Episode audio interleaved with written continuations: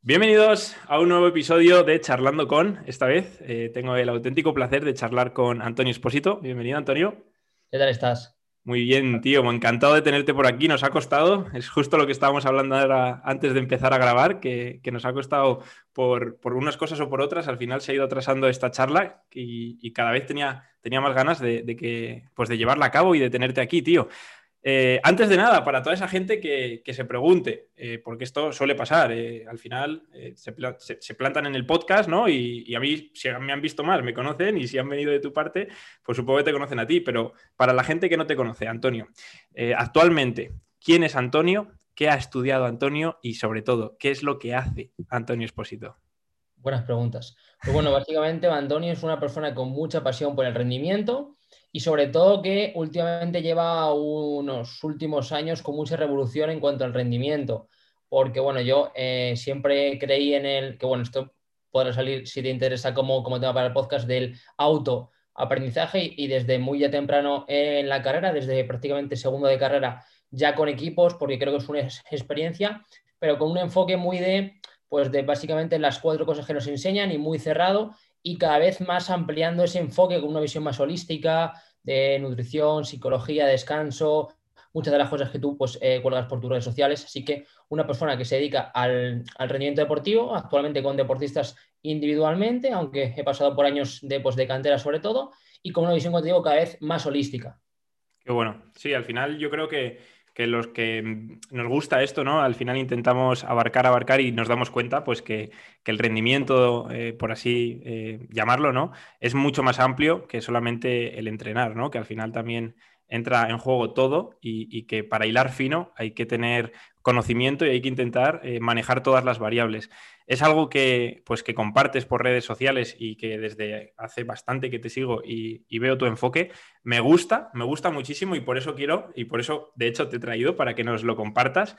Así que vamos ya al grano, vamos a intentar exprimirte en este, en este ratito y, vamos a sacar el primer tema. Eh, en uno de las, en tu grupo de Telegram, en una de las publicaciones que, que, lanzaste hace poco, eh, hubo una frase que me impactó mucho y, vamos ya de lleno a por ella. Y comentaste que el sprint, ¿vale? Hablando de, esa carrera, ¿no? A alta velocidad, a máxima velocidad, podía ser prevención de lesiones, ¿no? Que esto comúnmente la gente, eh, pues hemos tendido a pensar, ¿no? Que para hacer un sprint hay que estar preparados y hay que calentar o hay que enfocarlo para no lesionarse cuando hagas ese sprint. Y de repente llega Antonio y lanza esa frase de el sprint como prevención a lesiones.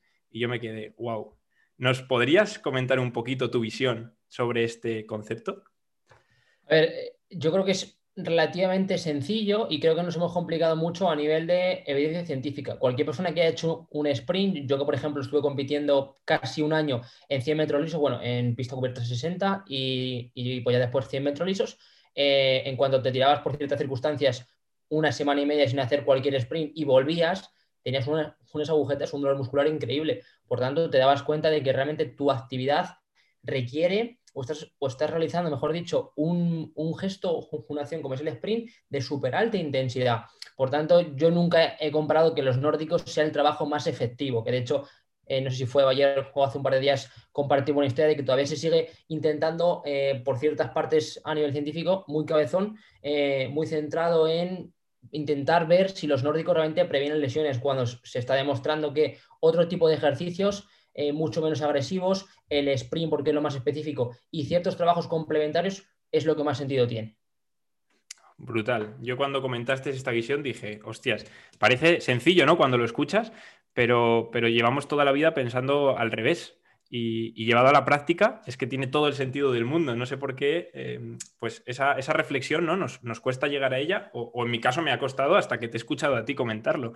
Y, respecto a lo de los, las caídas nórdicas, ¿no? O estos ejercicios que, comúnmente vemos, ¿qué beneficio crees que nos pueden repercutir, aparte de, pues, ese trabajo muscular, ¿no?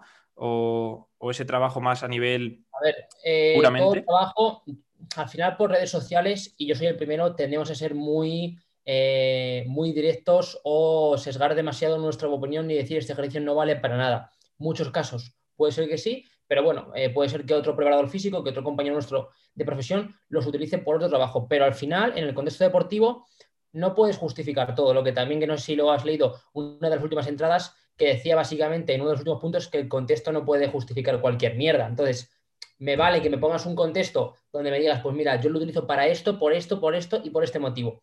Vale, pero si yo al final tengo 30 eh, minutos, dos, tres veces por semana para que mi futbolista eh, realice un trabajo de prevención, entre comillas, de lesiones, el nórdico no va a estar en ese top 3, básicamente. ¿Que puede funcionar? Vale, sí, pero porque a nivel de ciencia se ha comparado eh, no hacer nada con nórdicos. Es que, claro, si nos ponemos en ese, en ese listón, eh, la flexión del dedo gordo tomando sol, pues a lo mejor también puede prevenir lesiones, eso no hacer nada, porque el sol es súper importante. Entonces, bueno, entramos un poco en analizar todo el trasfondo. Eh, el nórdico, a mí precisamente no me gusta, no porque sea más partidario de los isométricos en relación o en comparación a los excéntricos, que también, es porque realmente nunca se llega a realizar un, un completo. Es modificaciones eh, del nórdico donde pues cogemos una banda, diferentes asistencias donde nos permiten hacer todo el rango o incluso isometrías, que sería un mix entre un trabajo supra, eh, máximo excéntrico e isométrico, donde si empiezo aquí, me muevo un poquito, me paro, me muevo un poquito, me paro, sí que tendría el sentido. Pero el típico nórdico donde se ha hecho, donde estoy aquí y en cuanto caigo un poquito ya no aguanto la tensión y caigo, realmente vas hecho fuerza en 10-15 grados y hay mucho estrés, mucho estrés en esos isquios, incluso mucho estrés en la rodilla, porque esa es otra. Eh, yo, por ejemplo, llevo a un futbolista que antes de empezar conmigo tuvo eh, una rotura del ligamento cruzado anterior, que es eh, la próxima o la nueva epidemia dentro del fútbol o dentro del mundo del deporte. No puede hacer nórdicos, yo no se los mando, pero él ya lo soy de por sí porque la sensación de apoyar las dos rótulas no le genera buenas sensaciones. Por tanto, para mí, en general, no es un gran ejercicio. Total, total. Eso que dices de las rótulas me ha pasado. Eh, yo estuve operado y, al final ese trabajo apoyando rodilla, muy, muy mal. Tío, has, comentado una palabra que, quiero que sea parte principal de, esta charla y es la isometría, el ejercicio isométrico. Cuéntanos un poquito más eh, para la gente pues, que, todavía no está muy familiarizada con este concepto o con este tipo de, entrenamiento o esta ejecución. Cuéntanos un poquito más para a ti, ¿vale? ¿Qué, es la isometría y qué beneficios le, sacas con tus atletas? Bueno, lo primero, el sentido realmente de la isometría es entender un poco cómo se comporta eh, de verdad, o realmente en la unidad miotendinosa. Eh, porque yo recuerdo, por ejemplo, estudiar en segundo de carrera kinesiología y teníamos que analizar diferentes movimientos, pues un chut, eh, la salida de un sprinter, un golpeo, lo que sea, y siempre analizábamos excéntrico, concéntrico, excéntrico, concéntrico. Prácticamente no existía esa isometría. Entonces, claro, cuando ya vas indagando un poquito, sobre todo a raíz de las últimas investigaciones o de los modelos teóricos de Frambos y, digamos, todo su grupo de colaboradores, eh, saquen a luz de que realmente eh, siempre hemos hablado de fases en relación al movimiento. Sí, es verdad que hay una elongación y una contracción en general, pero no podemos obviar el papel de, los tendones y atribuir todo a la masa muscular. Eh, y cuando, cuando esto parece un poco magia, yo siempre lo digo, si miras mm, jaletes super explosivos, no tienen una gran masa muscular.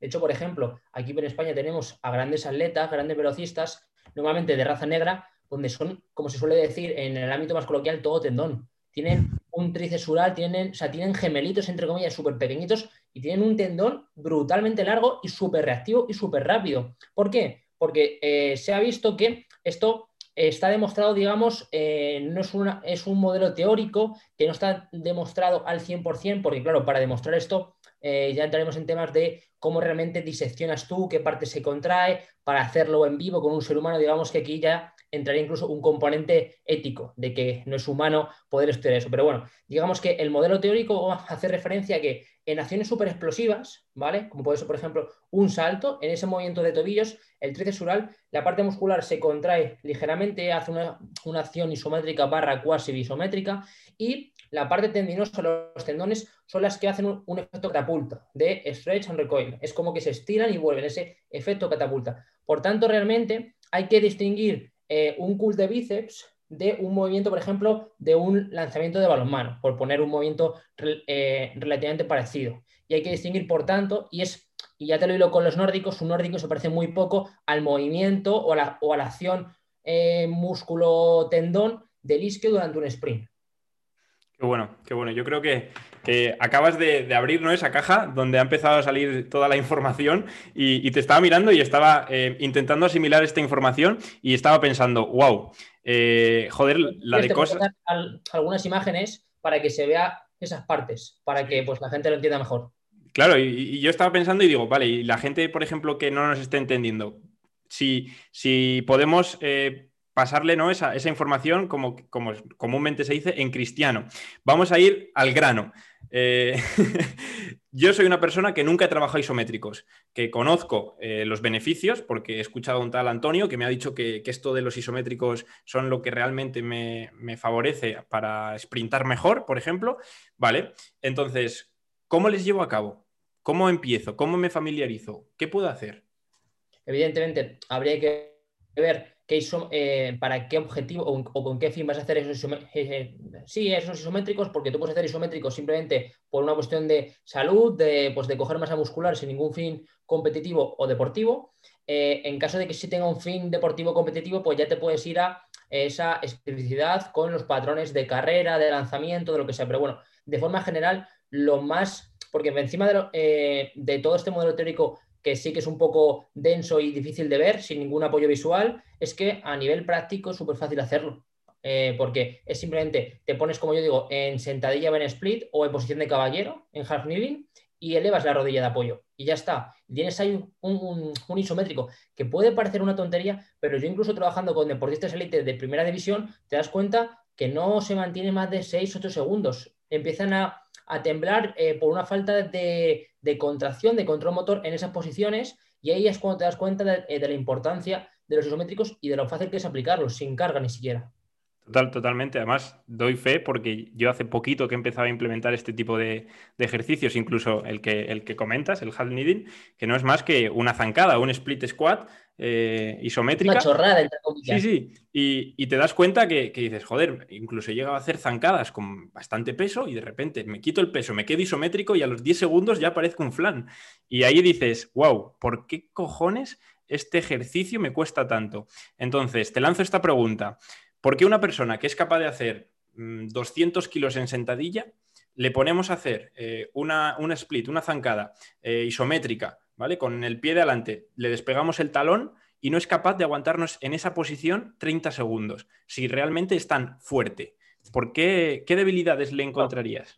Aquí, bueno, dos temas. El primero, eh, que es eh, otro tema que hemos hablado mucho por el canal de Telegram, ya lo sabes tú, eh, la bilateralidad, o sea, para hacer ejercicios bilaterales o monopodales barra unilaterales. Y luego, definir qué es ser fuerte. Claro, al final es que hay muchas claro, de ser fuerte. Y yo que, por ejemplo, cada dos, tres meses, pues intento realizar cosas distintas, eh, a lo mejor un mes eh, centrado más en trabajo de carrera, y te crees que estás muy fuerte, pero pasas al siguiente, va a hacer trabajo más de escalada, más de fuerza de agarres, y te das cuenta que estás muy débil, porque tú al final te haces muy fuerte para una cosa. Entonces, yo siempre lo digo, la gente de gimnasio puede estar muy fuerte, tú puedes ver a gente que es relativamente famosa por redes sociales y que puede levantar 300 kilos, eh, en sentadilla, peso muerto, me da igual el ejercicio, pero a la hora de correr no saben correr.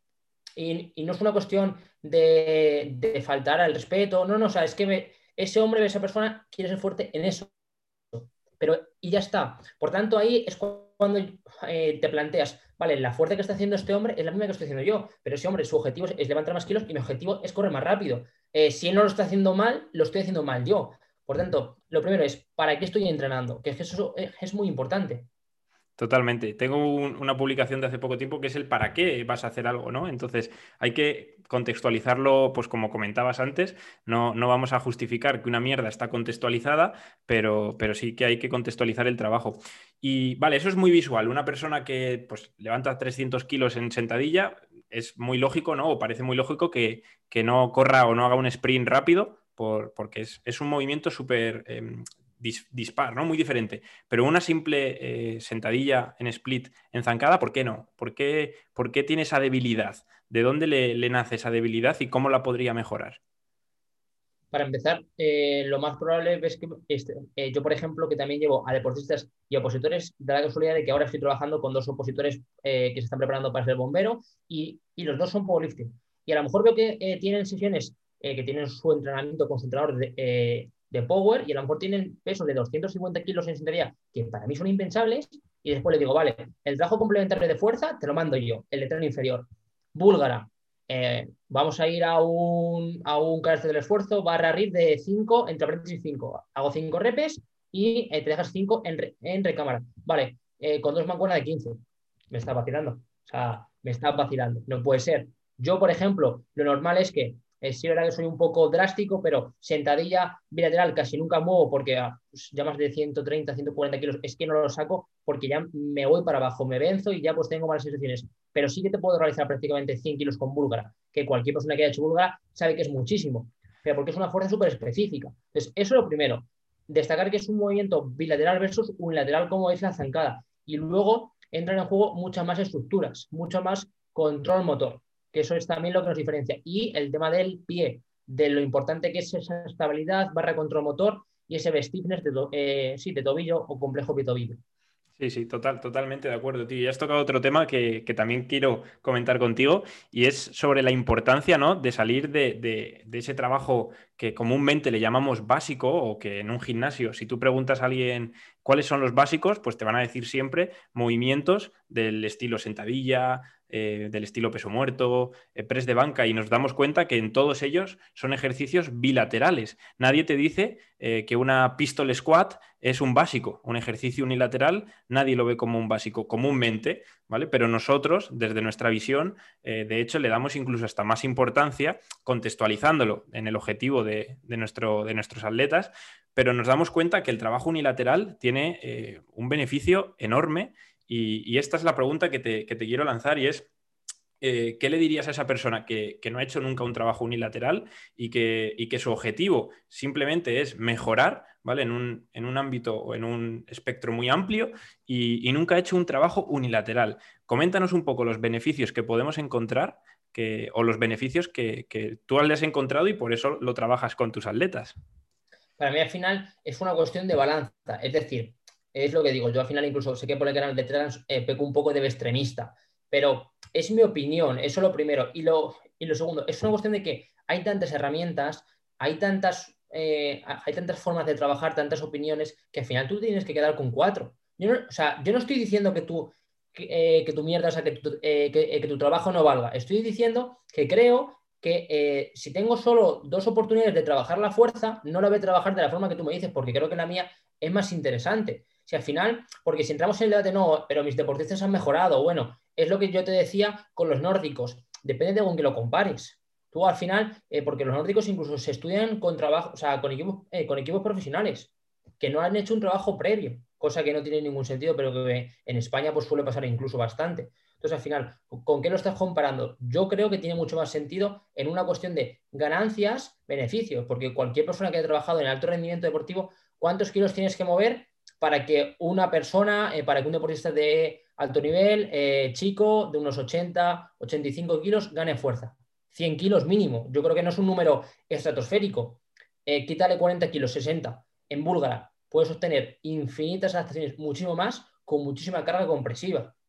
Total. El mundo de, la, de, los unilaterales creo que te abre un mundo increíble porque son menos fuerzas compresivas, con muchísimo menos peso, ganas más fuerza y además entra todo el tema de la estabilidad, de más trabajo de core, más trabajo de control motor, tiene mucho más beneficios para mí. Sí, además que, incluso te da pie a poder conocer eh, desigualdades dentro de, tu, de, tu, propio entrenado y poder corregirlas o incluso eh, también te da pie a trabajar eh, debilidades que antes no habías visto. A mí, por ejemplo, me ha pasado que, yo hacía sentadillas y no me veía debilidades, me he puesto a hacer ejercicios eh, unilaterales y veo que, tengo que mejorar mi pronosupinación del pie porque, porque es necesaria trabajar mi estabilidad del pie, por ejemplo, y eso antes no lo había visto. Entonces, yo creo que también los, los ejercicios isométricos nos dan mucha información, ¿no crees? Totalmente. Para mí, al final, si yo tuviese que basar la preparación física en tres cuatro cosas, sería ejercicios unilaterales, ejercicios isométricos y pliometría. De hecho, eh, dos de los test a nivel de capacidad más importantes para mí es hacer el triple hop, ¿vale? Eh, por ver asimetrías y por ver la mecánica, incluso por ver, em, como yo digo, la cara del tío. Yo puedo hacerte un triple hop más o menos con mucha confianza, tanto con derecha como con izquierda, a pesar de que eh, mi izquierda por diferentes problemas en mi tobillo y bueno, eh, por diferentes cosas, no estoy igual, pero tengo confianza, pero tengo deportistas que, vale, eh, tres saltos consecutivos con la derecha, vale, sin problema. vale, y ahora con la izquierda, y ves que te mira de repente, que parece que le has dicho, hostias, ahí hay algo. Entonces, ese para mí es un test fundamental, el triple hop, por ver eso incluso a, nivel psicológico. Y después, lo que tú comentabas, repes a nivel de sentadilla búlgara, con aproximadamente, depende mucho del contexto, de si es chico o chica, del peso corporal, pero mínimo la mitad de su peso corporal. Y ves que de repente con una pierna te hace el doble que con la otra. Aquí pasa algo. Total, y que, en ese mismo ejercicio puedes ver eh, también cómo activa o, la estabilidad que tiene. o que, empieza a hacer así de repente. Sí, sí, Total, sí, sí, las diferencias. Te, sacas una información eh, de locos y, si encima también eh, mezclas ese trabajo unilateral con el ejercicio isométrico y lo juntas, puedes empezar a ver un montón de, descompensaciones o un montón de, información que, con un ejercicio bilateral y pues que no, no podrías ver. Eh, vale, tío, perfecto. La gente mm, que, nos ha escuchado y le has convencido. Perfecto, voy a ir mañana a entrenar y voy a hacer unilaterales, voy a hacer la, búlgara esta que, he oído que dicen que es buena. Entonces, ¿cómo empieza una persona a trabajar con, unilaterales? ¿O cómo, qué consejo le puedes dar?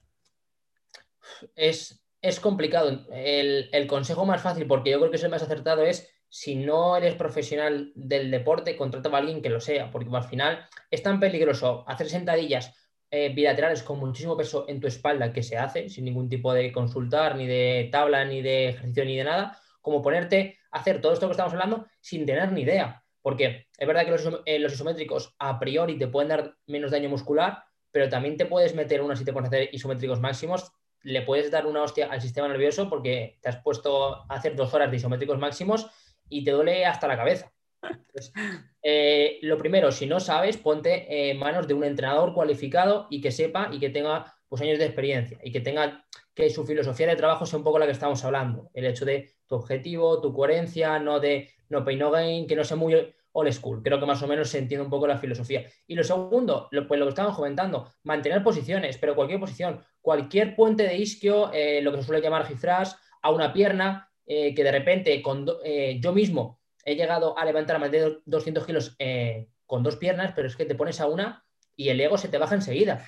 Porque el isquio y el glúteo de repente dicen, pero ¿qué coño está pasando? Es brutal. Entonces, cualquier ejercicio de mantener posiciones a una pierna, sentadilla búlgara, split, sí, split squat o zancada para atrás, zancadas laterales, rotacionales o incluso también sentadillas a una pierna, como sería pues un skater squat, donde nos mantenemos, que son súper complicadas y sin carga externa prácticamente de inicio. Con eso sería un, comienzo brutal. Sí, además con la situación que estamos viviendo actualmente, que cierran gimnasios o que estamos entrenando en casa, es que es la herramienta perfecta para seguir mejorando esos ejercicios isométricos, que no te hace falta nada más que tu cuerpo para hacer un puente de isquio, aguantar unilateral a una pierna y te digo yo que, más de un minuto no aguantas, porque eh, nosotros lo hemos comprobado, así una bajada de ego, lo que tú decías, se me estaba riendo porque es que es total, ¿eh? es que es total. Dices, yo pensaba que estaba fuerte. Eh, un segundo paso, ahora que estás hablando de esto de, de, entrenar en casa, por ejemplo, que yo lo mando mucho, el trabajo isométrico, que lo puedes hacer con toallas o con las típicas cinchas de camión, que a lo mejor las pones por debajo del pie, te pones una cuñita y te la pones o a la altura de los hombros, del cuello o a la altura de la rodilla, del muslo. Entonces, desde ahí cierras para que no se pueda mover porque son cinchas bastante gruesas y que por Amazon si ponéis cinchas de camión valen 15, 20 euros mm. eh, y con eso te salen isométricos que son brutales y es que no te mueves. Total, total. No, y, es lo que tú dices, es que es, literal. Puedes levantar mucho y pensar que estás fuerte, pero en cuanto te pones en, la, en, ese puente o, en, cualquier ejercicio de este estilo, donde le metes es la realidad. ese factor, dices, ¿qué cojones he hecho? Pero esto, esto, ¿no crees que es porque estamos muy acostumbrados a hacer siempre lo mismo o a enfocar siempre de la misma manera? Y es. Nosotros, por ejemplo, pues hemos salido, ¿no? Si, le podemos llamar burbuja, hemos salido de esa burbuja y hemos empezado a, trabajar de otra manera o, a tener una visión distinta.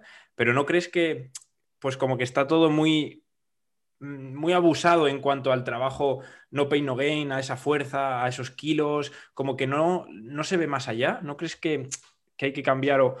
Bueno, hay que cambiar, no, porque nosotros en verdad estamos cambiándolo o estamos intentando. quieres decir. Yo al final tengo dos opiniones muy extremas, incluso, o sea, porque son contrarias, ¿vale? Al ser extremas. Creo que por un lado eh, tenemos muy poca visión crítica, o sea, es muy difícil. A mí me resulta muy difícil, quizás porque eh, somos personas muy jóvenes, eh, que tiene muchísimo. O sea, yo espero que nos queden 40 años eh, mínimo de trabajo, sinceramente, porque nos apasiona y yo, o sea, eh, yo siempre lo digo, si a mí me toca la lotería y soy millonario, yo seguiré trabajando. Quizás cambiaría un poquito, pero trabajaría de lo mismo, porque a mí esto me apasiona. Entonces, 40 putos años nos quedan seguro. Entonces, hay que ver cómo trabajamos nosotros de aquí a 40 años. Entonces, me cuesta creer que no cambiaríamos, por tanto creo que falta visión crítica, pero a lo mejor es, es una cuestión de cambio generacional. Es decir, creo que tampoco podemos ser muy, eh, creo que tampoco podemos lanzar o acribillar a las personas que trabajan diferentes, porque a lo mejor nos pasa cuando tengamos 50 eh, años. Total. Es lo que te digo, tengo opiniones contrarias de decir, joder, hay gente que lleva trabajando igual 40 años, pero es que yo llevo 2, 3 y lo estoy y lo estoy cambiando ya continuamente porque estoy formándome, pero a lo mejor cuando ya tenga 40 años y ya el ritmo de formación, porque eso al final baja, a lo mejor ya no cambio tanto y llega un chaval de 25 y dice, pues Antonio lleva entrenando igual 15 años. Tengo ahí opiniones contrarias. Dirán, Antonio, el tío ese de los isométricos, el pesado es... Ah, ¿Qué mierda es esa? Si ahora eh, hay una nueva tecnología, porque claro, además entramos en el tema de la tecnología. ahora es verdad que hay avances, pero yo creo que de aquí a 40 50 años es probable que se entrene muy diferente por las tecnologías que van a ver y a lo mejor no nos gustan. Entonces, hay que tampoco, y esto es algo que yo hablo mucho con, pues, con un grupo que tenemos de formación aquí dentro de Madrid, que creo que hay que intentar ser lo más educados posibles eh, con todos, tanto con nuestra generación como con las generaciones de arriba, porque encima nos han enseñado el camino, son, son la base. Sí, totalmente. Hay que respetar y, para poder ser respetados. Y cada uno tiene su visión y, eso es lo bonito también de esto, que, al final cada uno tenemos un enfoque y, ninguno es mejor que otro. Sí que es verdad que alguno pues, se fomenta eh, o se, se actualiza, como bien dices, y hay otros que no, pero cada uno tiene su enfoque y estoy seguro de que todos tienen cabida dentro de un contexto. Entonces, pero sí que es verdad como que veo que, hay un, pues es como todo, al final avanza tan, tanta la actualidad, no avanza todo tan rápido que, hay pequeñas agrupaciones o pequeños grupos como que se van quedando atrás, pero bueno, es, lo que tú dices, eh, igual nos pasa a nosotros, entonces... Eh, claro, o sea, por eso digo, eh, yo creo que hay gente que se ha quedado súper obsoleta y evidentemente tú puedes decirlo, pero eh, también está en la forma en la que des el mensaje. Yo le puedo decir a una persona, oye, pues mira, tío, hazte esta formación que creo que, eh, creo que te va a aportar mucho. O le puedes decir, mira, tu trabajo es súper obsoleto y es una puta mierda. le, estás, diciendo lo mismo, pero con, eh, sin educación o con educación. Y es lo que tú dices. Y lo que te estoy comentando es que a lo mejor de aquí a 10 años llega un chaval y te planta lo mismo. Entonces, tú quieres que ese chaval sea educado contigo, que te ayude, pero que no te ofenda. Porque al final estamos eh, esto yo lo he escuchado en muchos podcasts. Tú fíjate en los médicos, que es un, que es un sector en el que nunca se echa mierda normalmente. Siempre lo consultan, siempre, digamos, tienen un estatus súper alto porque nunca se echa mierda. Nosotros somos muy contrarios. Eh, tenemos más a echar mierda cuando al final crees que le estás echando mierda a tu compañero, pero en general le estás echando mierda a tu sector. A tu sector, total, total. Totalmente, tío, qué razón, qué razón. Me gusta cómo ha dado un giro esto, pero, pero vamos a volver porque yo te he traído aquí para, para exprimirte y, no me voy a ir de aquí sin, hacerlo. Así que, siguiente cuestión, tío. Te escuché una vez algo que, había escuchado de refilón por ahí y que nunca me había parado a pensarlo y, es un concepto, ¿vale? Entonces, eh, me gustaría pues que nos explicases un poquito en, qué consiste y cómo sacarle el, el máximo partido posible a la fuerza útil. ¿Qué es esto de la fuerza útil, tío? Al final depende mucho de, a qué te refieres, pero bueno, el concepto más de fuerza útil, eh, bueno, yo la primera vez que lo leí, se lo leí a Vadillo, que es uno de los referentes del entrenamiento, volvemos a lo mismo, máximo respeto. Yo no creo que la forma de trabajar de la metodología de Vadillo sea la más acertada, pero es el tío que ha sentado a las bases en España, es el tío que ha hecho los tres, cuatro libros referencia que todo el mundo se debe de leer, y luego ya de ahí vas evolucionando. Por tanto, lo primero, máximo respeto. Entonces, fuerza útil, básicamente, él hacía referencia a la fuerza que tú tienes disponible. Eh, es decir, si tú tienes 300 milisegundos eh, para dar un salto o un sprinter máximo, el tiempo que está en contacto y ahí entra el juego la clave del complejo petróleo de ese stiffness, de esa reactividad, si tú tienes un Usain Bolt, te puede incluso bajar de 100 milisegundos, que es nada, que tú hagas mucha fuerza en una sentadilla o es más, en una búlgara, que es un lateral y que me gusta, pero que tardes dos segundos porque suba súper lento, no va a tener transferencia. No va a tener ningún tipo de transferencia. Por eso lo que te comentaba al principio, la mezcla de isométricos para la fuerza y los, y los, sí, y los grados y vectores específicos de fuerza eh, de trabajo unilateral y de pliometría es la clave, porque digamos que vas transfiriendo todo eso. Si tú has hecho mucha fuerza, pero después a la hora de hacer pliometría, que era lo que te decía del triple hop, no eres capaz de producir esa fuerza, esa fuerza, con todos mis respetos y bajo mi opinión, no te ha servido de una mierda. A nivel de correr, a nivel de acciones explosivas, es verdad que puedes ganar fuerza, por ejemplo, persona de rugby o pivo de baloncesto porque vas al choque, pero en movimientos explosivos, en esa fuerza útil, si, si tú tienes 200 milisegundos o muy poco tiempo en general para aplicar fuerza, da igual decir, no, pero yo es que te hago 300.000 newton en dos segundos, vale, pero es que cuando tú has hecho dos segundos, yo ya estoy en la otra pista. Total. Sí, fue, fue, un, fue un concepto que, pues joder, que, es un poco avanzado, ¿no? Porque al final, pues es lo típico que, que pues, que vas aprendiendo y yo lo escuchaba y, lo, y, lo, oía y tal, pero de repente fue un momento en el que pues mi, mi visión del entrenamiento cambió y me di cuenta que, que, la fuerza como tal no vale de nada si no es útil. Y este concepto era simplemente eso, la fuerza útil. Y, fue algo pues que desde el día, hace ya unos años que lo escuché y tal, dije, wow. Y cuando te lo oí a ti, dije, esto lo, lo, lo quiero comentar contigo para que me, des tu visión y, que la gente pueda también entender que la fuerza, si no es útil, es inútil, totalmente. No hay mejor... Eh... La verdad es que te ha quedado muy, muy de frase de marketing, muy para eh, entrada de, cualquier artículo o o del podcast, pero es que es verdad. Y por eso creo que nos falta reflexión, y yo me incluyo el primero. Eh, yo hay algo que llevo ya bastante tiempo pensando, que es que tenemos que trabajar bastante, pero no, no nos tenemos que trabajar, eh, nuestra jornada laboral no tiene que ser de 15 horas trabajando, porque yo cuando más progreso es cuando trabajo lo justo y necesario y el resto de horas son de reflexión, y ahí es cuando das pasos de gigante. Yo, yo me encuentro con personas que trabajan muchísimo y por eso quizás eh, lo, eh, lo, hilamos con lo, con lo, de antes, no avanzan, siguen con el old school, porque si tú trabajas 15 horas, yo que en ciertos momentos del año, por ciertas circunstancias, eh, pues hago a, lo mejor muchos entrenamientos, 12 entrenamientos, quien haga uno o dos entrenamientos sabe lo que son 12 entrenamientos todos los días durante semanas, eso te desgasta. Tú después de eso no quieres hacer nada. Lo ideal, esto evidentemente es mi opinión y es un poco extremado, pero lo ideal es trabajar lo justo y necesario con un par de deportistas eh, para el resto reflexionar cómo he trabajado, si creo que he hecho eh, lo correcto, qué cosas a mejorar, qué cosas incluso he puesto y a mi deportista no, eh, no le han gustado, qué estudios sacan nuevos, qué formaciones hay nuevas, porque es cuando entrenas con calidad. El problema es que para llegar a esta situación tienes que trabajar mucho. O sea, yo que eh, tengo semanas donde me puedo permitir esto porque a lo mejor hago dos, dos entrenamientos con dos deportistas y, eh, y, el resto es de formación, he tenido años atrás donde solo ha sido trabajar, trabajar y trabajar.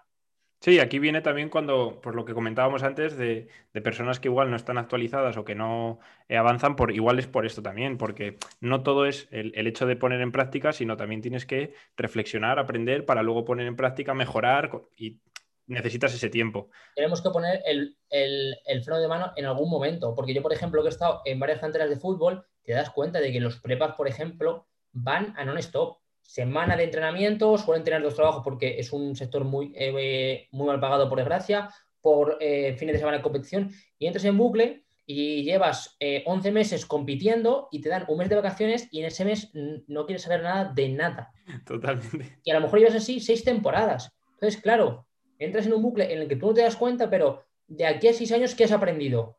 Sí, contexto, experiencia, pero ¿te has sentado a leer un libro? No, ¿por qué? Es que no tengo tiempo, es que se trabaja demasiado. Total, totalmente de acuerdo, tío. También hay que tener tiempo para el, el refresco y... Es muy complicado porque, porque claro, eh, cuando tú dices esto, lo primero es, claro, cabrón, depende, porque si yo necesito comer y eh, como con 10 horas, claro, es lo que digo, es un proceso. Es un proceso en el que tú al final trazas un plan un poco de vida o un poco de qué es lo que quieres conseguir. Pues yo quiero eh, ser muy bueno en mi sector. Si tú quieres ser muy bueno en tu sector, tienes que estar continuamente aprendiendo. Y para eso tienes que trabajar lo justo y necesario. No digo que no trabajes, digo que tienes que tener tiempo para hacer otras cosas. Total, totalmente, tío. Mm, reflexión top, la verdad que, es, totalmente así y, es que no, no, no, hay nada que discutir a ello. Eh, dos últimos temas, tío, tengo por aquí apuntados y, y, y ya creo que, que, con esto, joder, la verdad que está siendo un rato increíble y, y, estamos sacando no solo aprendizajes técnicos, sino también estamos reflexionando. Seguro que hay entrenadores que, que, que se pasan a escucharnos y, y, que pueden sacar esa reflexión. Tío, eh, este concepto te lo, hemos hablado ya y te lo, ya estás avisado de que te lo iba a preguntar, pero, pero quiero que, nos cuentes un poco esto de la tibia positiva. Esto sí que es un concepto que, lo he aprendido de ti, que te lo he escuchado a ti, y, es algo que ya conocía, pero no le había puesto nombre. Y realmente me, flipa el hecho de, pues, de, de, pensar eh, en un concepto o de pensar en, un movimiento y ponerle como ese, ese escalón ¿no? en, el, en la tierra y decir, vale, si haces esto, la transferencia a esto va a ser mucho mejor. Y es algo que todos, pues parece lógico, que todos lo sabíamos, o por lo menos lo que me ha pasado a mí, pero hasta que no has llegado tú y has dicho esto se llama tibia positiva, yo no lo había pensado así. Entonces, coméntanos un poco qué es esto de, la, tibia positiva. En, profesores o en ciertos libros de, de habla hispana nunca lo he escuchado. No sé, si, no sé si es porque se da por obvio o porque no simplemente Claro, es, a lo que voy, que igual me, explica un poco mal. Es algo obvio, ¿no? Que parece que, pues joder, claro, ¿cómo no lo vas a hacer? Eh, yo, por ejemplo, me meto mucho con, eh, con, el, eh, con, el, con, el, trabajo de los split squad o de las zancadas hacia atrás. tú lo puedes hacer por un objetivo de desaceleración, pero si tu objetivo principal es por aceleración, lo que no puedes hacer es que estés empujando hacia atrás. porque, bueno, vamos a explicar qué es lo de, lo de posicionamiento de la tibia. Si tenemos aquí o si esta vez la referencia del tobillo, ¿vale? Del maleolo, y yo estoy mirando para allá y aquí tengo mi rodilla, esto sería tibia neutra. Si yo llevo la rodilla hacia adelante y sobrepaso eh, la, línea, ¿vale? Vertical, sería tibia positiva, o sea, tener así la tibia. Y neutra y negativa. Esto sería este umbral. Evidentemente, tibia positiva es un posicionamiento donde se busca aceleración y tibia negativa es donde se busca desaceleración o redireccionar la fuerza, por ejemplo, que esto, bueno, ya es un poco eh, más complicado, pero si, eh, eh, si, si, analizamos el trabajo de un, de un, salto cuando yo voy a hacer un mate en un jugador, bueno, sí, en, en, cualquier deportista o en un jugador de baloncesto, si os fijáis, el primer paso es muy de tilla positiva, de aceleración, pero el segundo, como lo que busca es coger aceleración y saltar, salto. Entonces, claro, si yo quiero trabajar la fuerza del primer paso va a ser con un posicionamiento de la tibia, si hay que trabajar con el segundo, va a ser con un posicionamiento negativo. Total, total. Entonces, todo eso hay que saberlo. Entonces, claro, cuando yo, por ejemplo, hacer zancadas atrás, que doy el paso tan atrás que me obligo a ir a, una tibia negativa, eh, que, incluso me caigo. Eso no tiene ningún sentido, no, no es una transferencia real. Tibia negativas son para desaceleraciones, para backpedal, que es correr para atrás, y para cuatro movimientos. Y eh, como también dicen eh, los compañeros de, de Revolution, em, el split squat que dice Boyle no tiene ningún sentido para la locomoción, porque empuja para atrás. Es, totalmente. Evidentemente, lo que decíamos, máximo respeto, porque es uno de los referentes, pero es que empuja para atrás y al final da incluso más problemas a nivel de la rodilla de, de lo que realmente, o sea, no le veo ningún sentido. Totalmente, tío. Yo, esto fue algo, pues que, poco a poco, ¿no? Vas, vas viéndole el sentido y dices, te voy a explicar lo, que, me pasó a mí, cómo llegué a, esta reflexión y por qué es algo que, me ha gustado tanto y que quiero, eh, pues eso, compartir eh, en, este, en este podcast contigo. Y es simplemente que yo, cuando estaba de monitor en un gimnasio, que es pues cuando empiezas, eh, le dices a la gente, zancada isométrica, la rodilla 90 grados con el tobillo, y ahí subes, bajas, subes, bajas. Aquí tibia neutra, 100%. Y de repente luego te das cuenta y dices, si en vez de eso le hubiese ido hacia adelante, esa gente a la hora de andar o a la hora de correr hubiese tenido eh, pues más transferencia del ejercicio, hubiese sido mejor ese ejercicio. Pero luego lo pensaba y, yo de ese ejercicio pasé a zancadas hacia adelante, no, porque tienen impacto zancadas hacia atrás. Es decir, el pie de apoyo le lanzo atrás, bajo y vuelvo. Y luego lo pensaba y digo, joder, si es que encima la estaba luego liando más, ¿sabes? Y, y fue un poco, pues, pues ese choque de decir, joder, si lo lógico es avanzar hacia adelante porque es tu movimiento, ¿por qué nos cuesta tanto llegar a esta, o por qué me ha costado tanto llegar hasta, hasta esta reflexión? Y es, justo por la reflexión de antes, creo que nos paramos a pensar. Yo, por ejemplo, las principales formaciones, como por ejemplo, para mí una de las mejores formaciones y que todo el mundo debería de realizar es Exos, pero a mí cosas de Exos que no me gustan. Entonces, cambia mucho la película entre hacer Exos con una visión muy crítica y verte todos los vídeos cuatro veces y reflexionar y probarlos a decir, vale, este es el mejor sistema del mundo, lo replico. No, no, porque para empezar yo estoy de acuerdo con ciertas cosas y esa gente lleva, eh, con todo, o sea, con todos mis respetos, a puto negro de la NFL. ¿A quién entrenas tú? Hay un mundo. Aunque no el mejor deportista de España, fútbol, baloncesto, olvídate, o sea, eh, eh, en algunos vídeos son deportistas de 250 libras que son grandísimos y que corren más que tú, o sea, que son, son mundos diferentes. Entonces, creo que con los referentes principales pasa eh, mucho eso, que replico, replico, replico. Entonces, claro, yo cuando veía que hacía esa split squat que empujaba para atrás y con un, ojo, incluso con este posicionamiento, decía, es que no le, sea, no le veo ese sentido. Y la verdad es que no es un ejercicio que nunca realice, porque realmente la split squat correcta para la aceleración es una zancada para atrás. Entonces, al final se convierte en el mismo movimiento, por tanto, nunca la he realizado. Sí, es, es, eso lo que tú dices, al final ser críticos y pararte a reflexionar. Y, yo con este concepto, cuando te lo oí, me paré a reflexionar y dije, la hostia, ¿qué cojones ha pasado aquí? Fue como un clip en plan mental.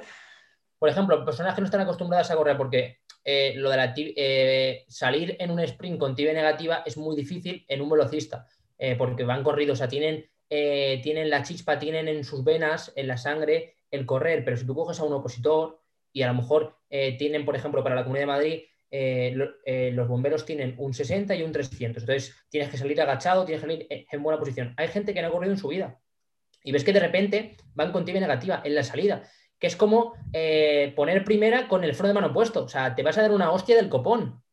Entonces, claro, esos conceptos son importantes ponerlos. Total, total, totalmente. No, no, no, no, había visto un ejemplo tan, tan bueno en mi vida, te lo juro. A mí me ha pasado de decir, o sea, pero, desde fuera, esa mecánica, o sea, es de que vas a correr para atrás. ¿Dónde totalmente, totalmente. Sí, sí, sí. O sea, la, gente que, que, no te entiende dirá, ¿por qué se ríe? Si no ha sido tan gracioso, pero la, gente que te entiende es que es, que es totalmente así. Es que es, es, es, como un típico chiste, ¿no? De que nada más entiende tu contexto. Total, total.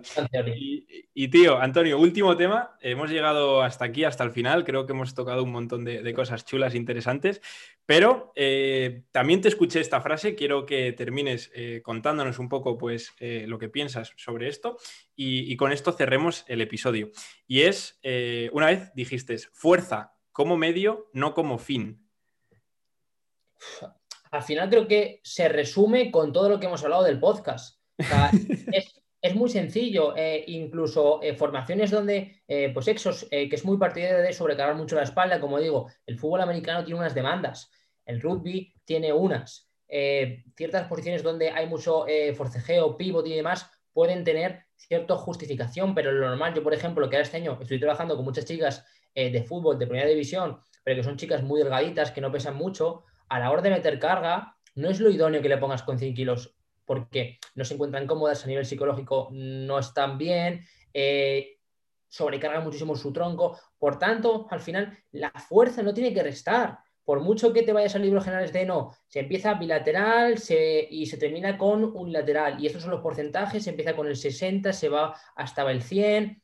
Es que eso todo el mundo lo tiene que aprender y es la teoría, pero es la teoría para una persona que a lo mejor se quiere poner fuerte de forma general. Pero cuando en el caso del rendimiento deportivo es que eh, cada deportista es un mundo. Entonces, tú no puedes aplicar esa teoría básica y general, que incluso puede ser debatible para una persona de a pie de salud, pero bueno, vamos a decir que son las bases del entrenamiento generales eh, y que muchas de ellas se han construido, por ejemplo, las de Vadillo, a partir de la alterofilia. Entonces, claro, es que es otro mundo, es un deporte que es muy, muy aislado en cuanto a sus características, porque su, eh, su fin y su medio es el mismo.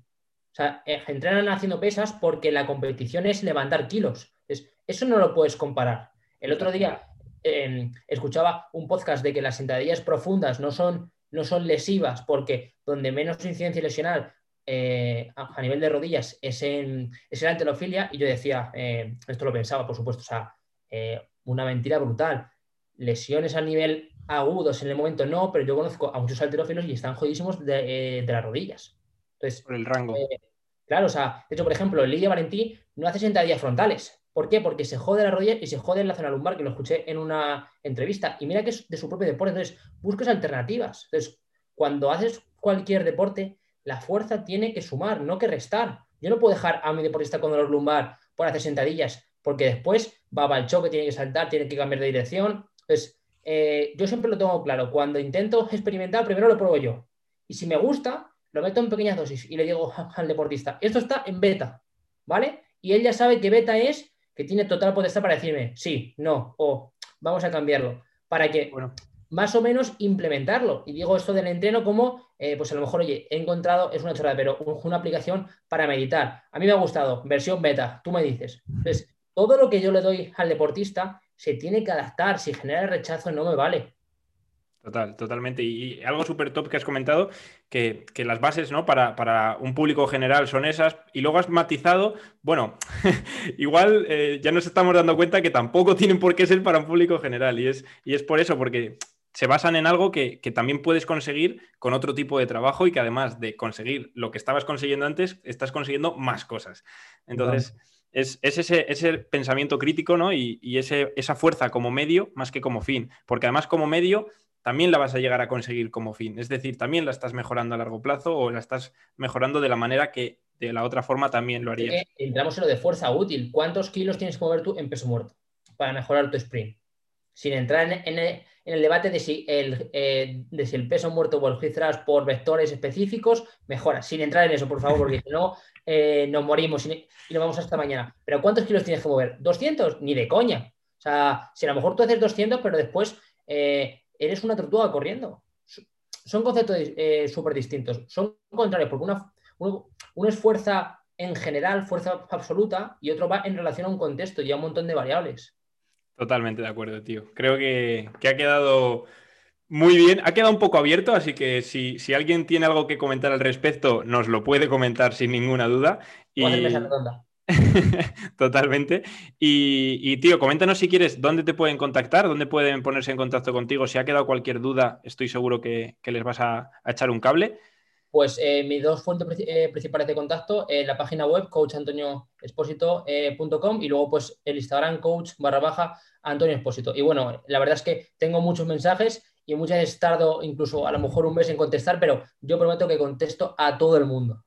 Qué bueno, qué bueno. Y, ¿sabes lo que pasa? Que a veces hasta contestas sin querer con otra publicación. Que eso, eh, a mí a veces me ha quedado alguna duda de cosas que comentas y me ha surgido esa duda de, ¿esto por qué lo haces? Y de repente en otra publicación eh, sigues con ese hilo y, das respuesta. Entonces, eh, animo a toda la gente que le ha surgido esa curiosidad a echarle un ojo al grupo de Telegram también, que es súper top y, estás pasando mucha información la últimamente. empezó como un proyecto muy pequeño, pero bueno, la verdad es que llevamos por, creo que recordar, 1.200, 1.300 personas y la verdad es que muy contento porque lo que el, objetivo del canal es reunir ahí africazos del entrenamiento, porque al final con Instagram pues se te incluye mucha gente, pero que incluso te conoce pues en tu ámbito privado, social, eh, entonces el, canal es, oye, mira, estas son mis reflexiones, mis porqués, evidentemente todo va argumentado, son unas chapas, ya aviso, de cojones, porque de repente cuelgo y digo, hostia, es un audio de 10 minutos, pero yo creo que o sea, para frikis de entrenamiento creo que es interesante.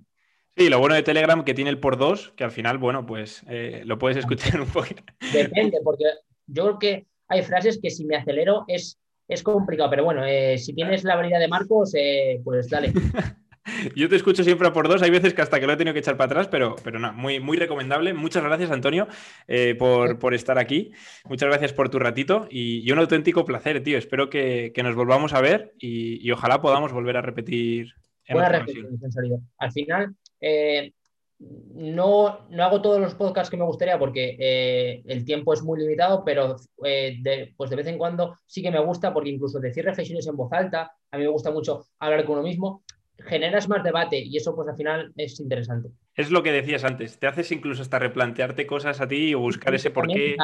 Yo, es un poco loco, lo sé, pero yo, yo conduciendo voy hablando conmigo mismo de, de ciertos argumentos y digo, pero no, esto no es así. Y tú, o sea, y tú a ti mismo te replanteas, pero es lo que comentábamos. Es una cuestión de reflexionar sobre todo, porque si no, llega una persona y dice, no, esto no es así. Y tú dices, hostia, es verdad.